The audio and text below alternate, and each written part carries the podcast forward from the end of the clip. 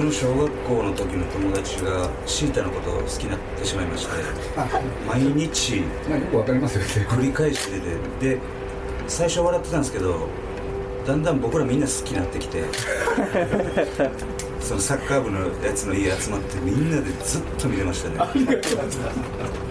小学校の時やからでもね宮崎さんが小学校に思いついたっていうのはもしかしたら。小学校 5, 5年生ぐらいだあ僕らもそれぐらいの。あそうですか。だからその時の気分で作ったんですよ。これ建前はね今こそ冒険活劇が必要って彼は言ってたんですけれどこれでなんとかなるかなみたいなね。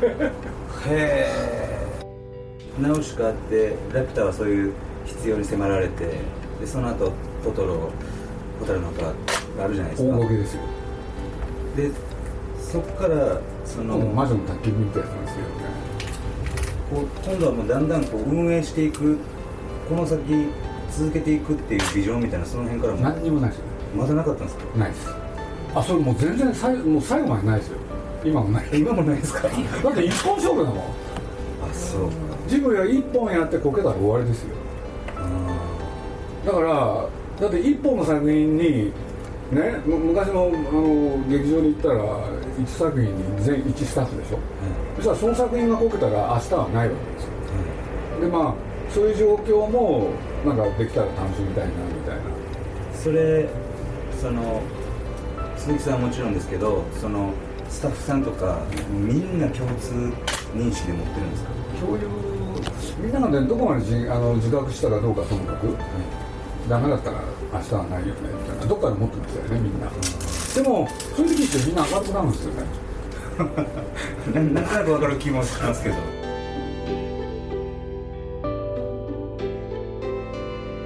鈴木敏夫のジブリ汗まみれ。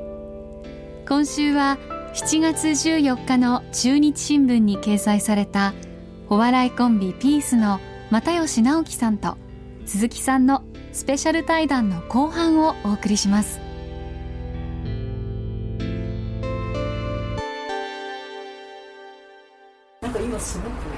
書きたいことっていうのがいっぱいあるんです。あるいは一つのこと。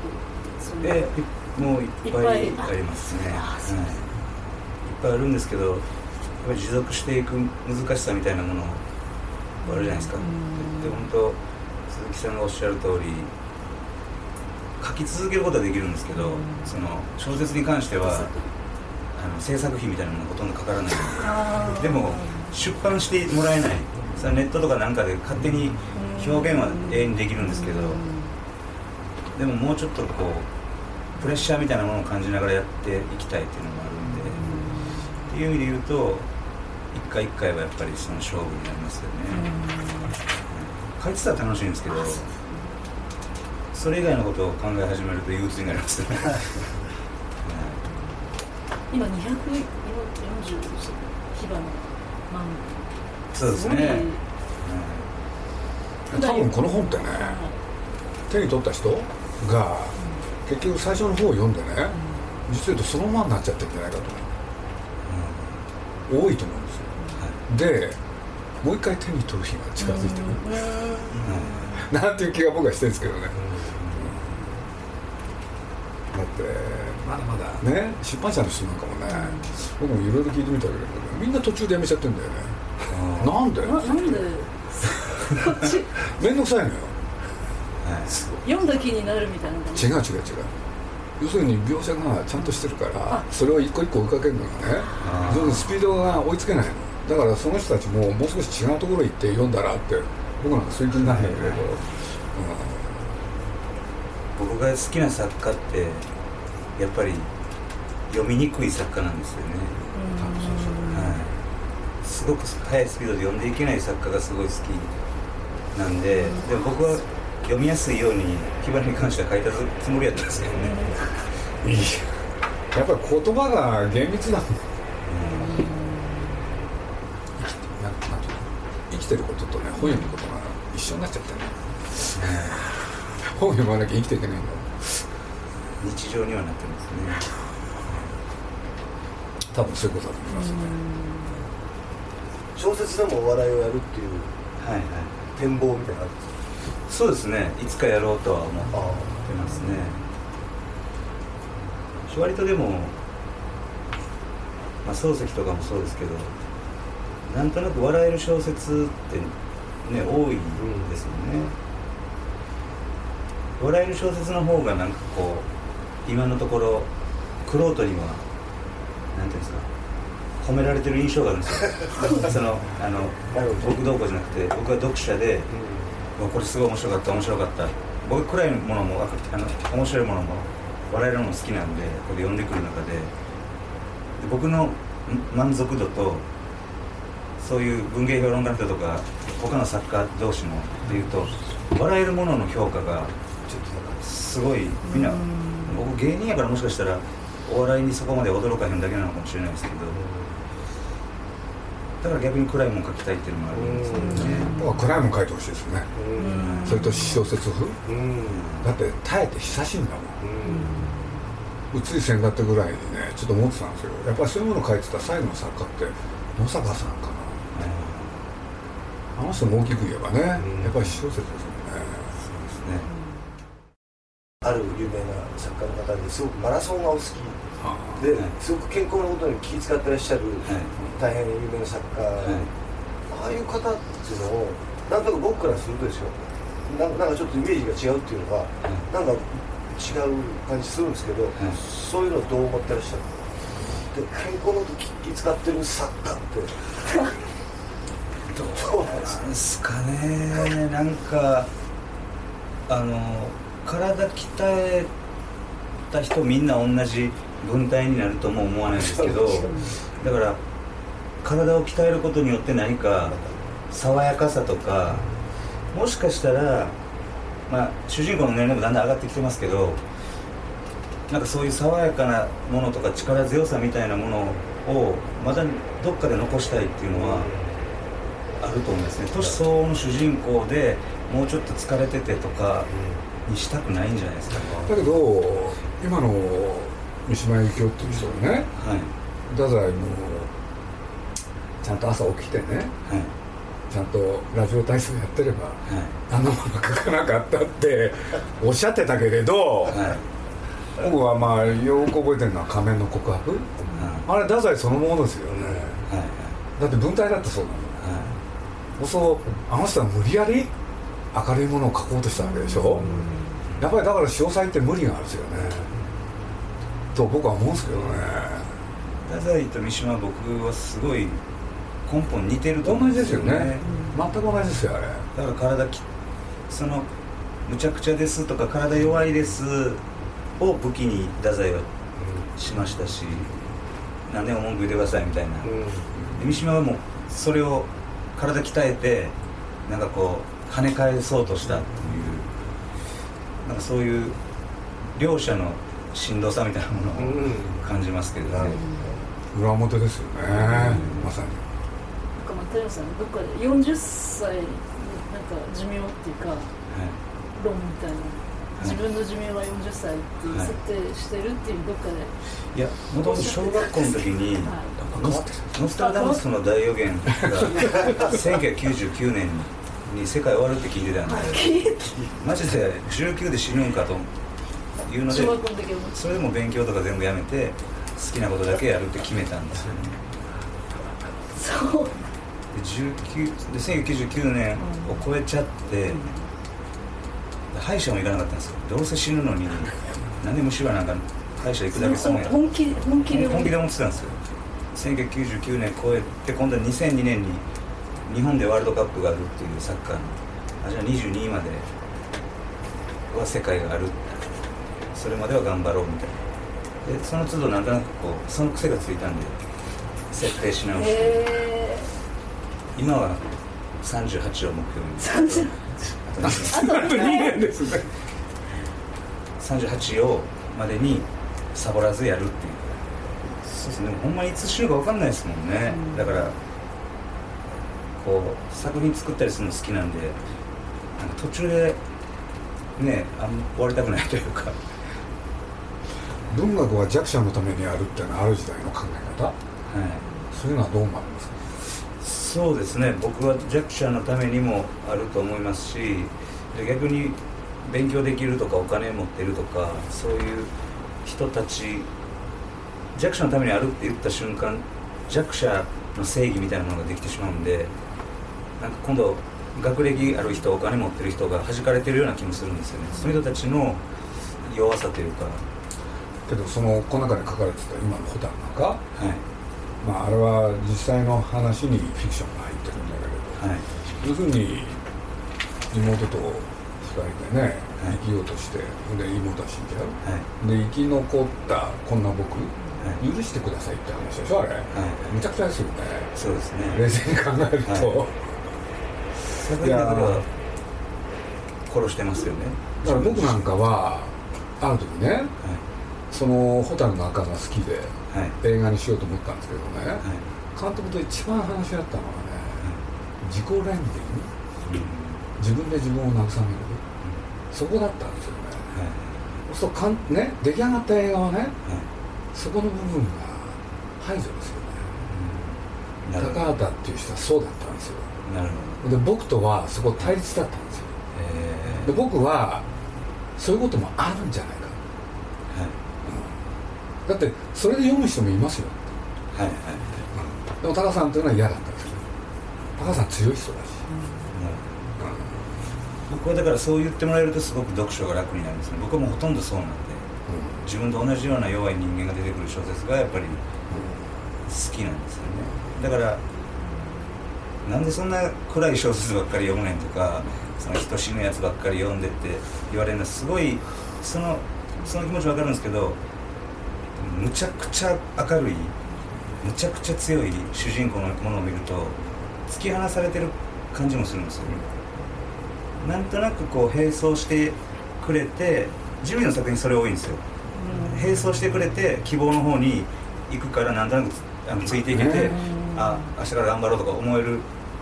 あれ子供ものだからですよ、はい。子供ものだからね。は要するにそういうものを与えちゃいけない、はい。っていうのがなんか防波堤になってるんですね、はい。はいだからそっち行ける。それはそういうことで言えば宮崎駿っていう人はもうドネクラですよね。いそうですね。もう見てりゃね。で決まってんじゃんそんなの。暗いんだもんあの人。それが暗い人の明るさってもうほとんど優しさやから大丈夫なんですよ。でも根っからの明るい人って人間的にはすごい好きなんですけどその一緒にいるのはしんどい時ありますよねそれも人それぞれ向こうからしたら「いやお前の方がしんどい」って言われると思うんですけどなんかそれは多分だから明るい作品ももちろんあっていいと思うんですけどかといってその暗い作品を排除しようとはしてほしくないんですよね僕としては。だ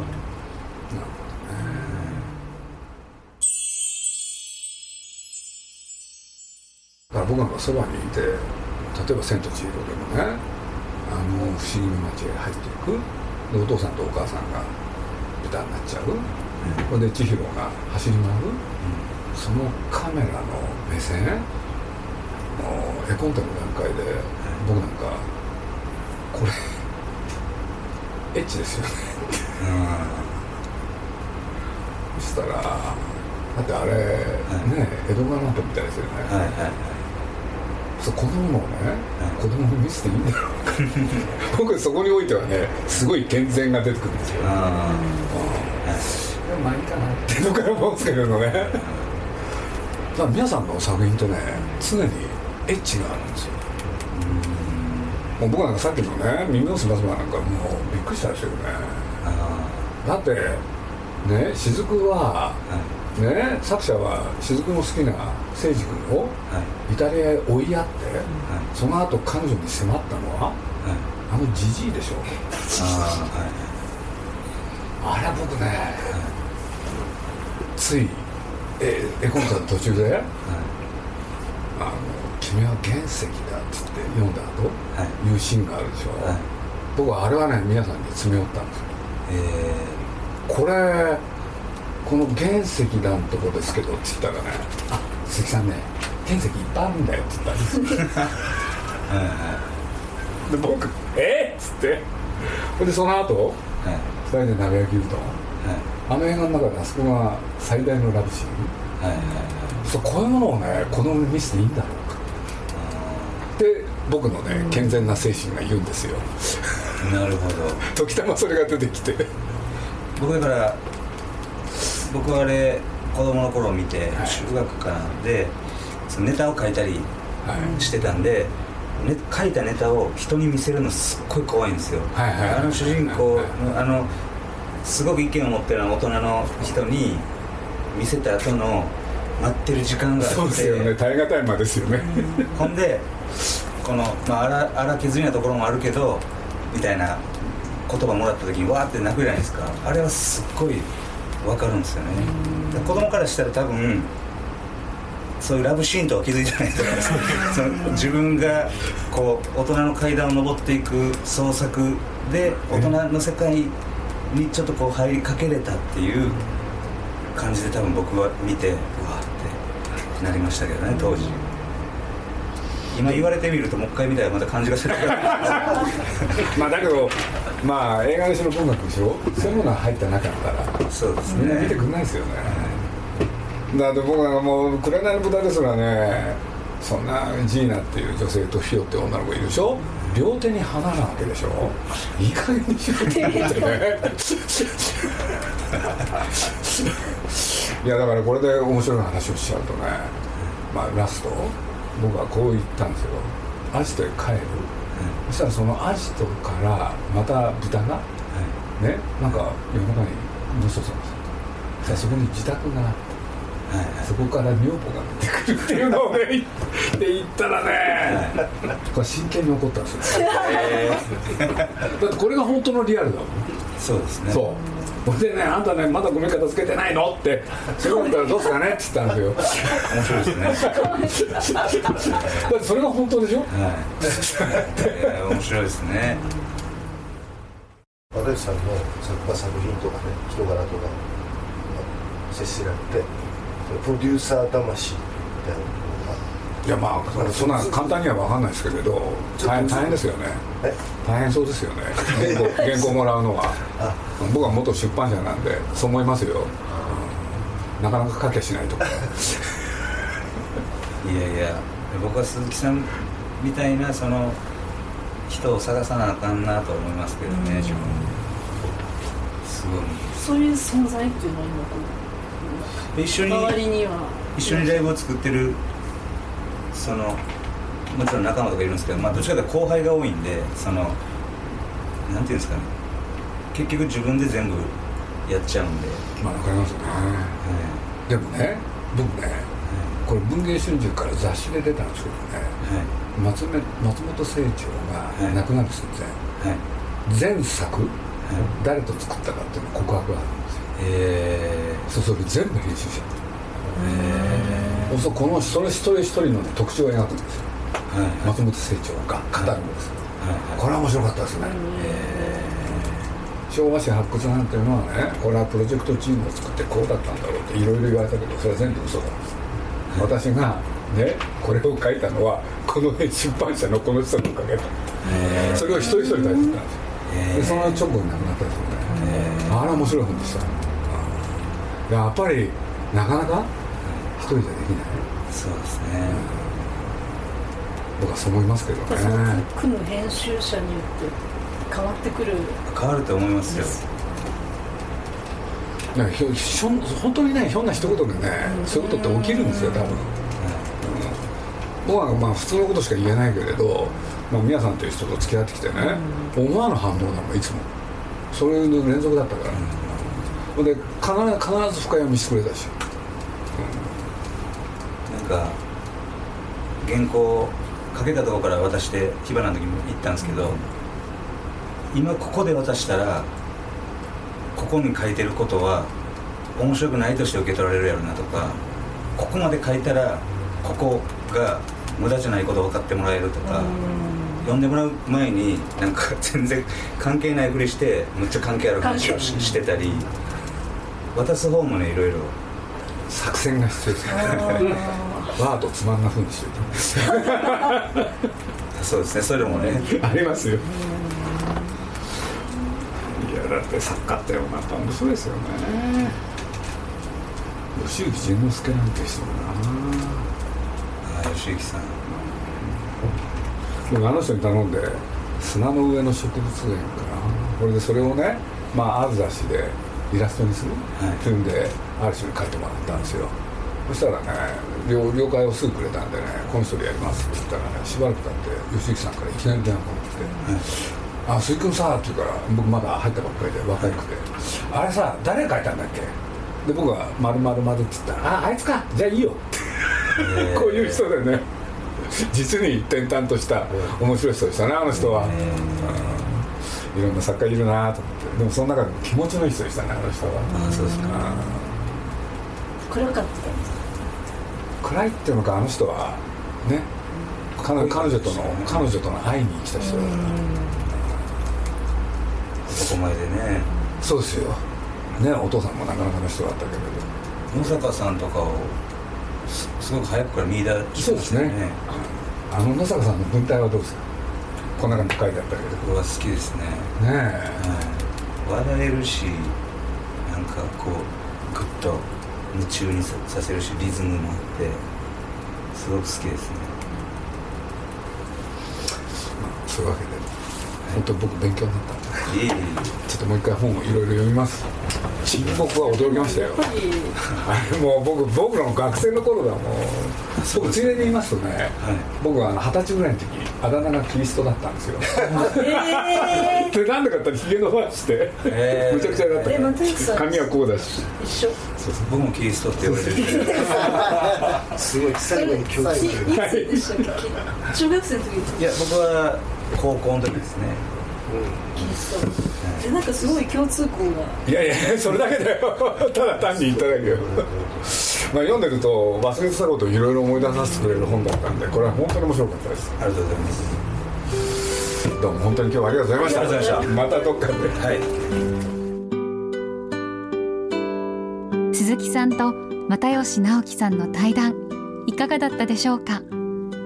又吉さんは文学との出会いや制作秘話を綴った新書「夜を乗り越える」を小学館より6月に出版したばかりです。ぜひ一度手にしてみてはいかがでしょうか。この対談は9月25日まで愛知県の豊田市美術館で行われるジブリの立体建造物展を記念して行われました。また東京ではスタジオジブリの設立から30年間の歩みを体感できる特別企画。ジブリの大博覧会。ナウシカから最新作「レッドタートル」までを9月11日まで六本木ヒルズ展望台東京シティビューで開催しています。ぜひ一度足を運んでみてください。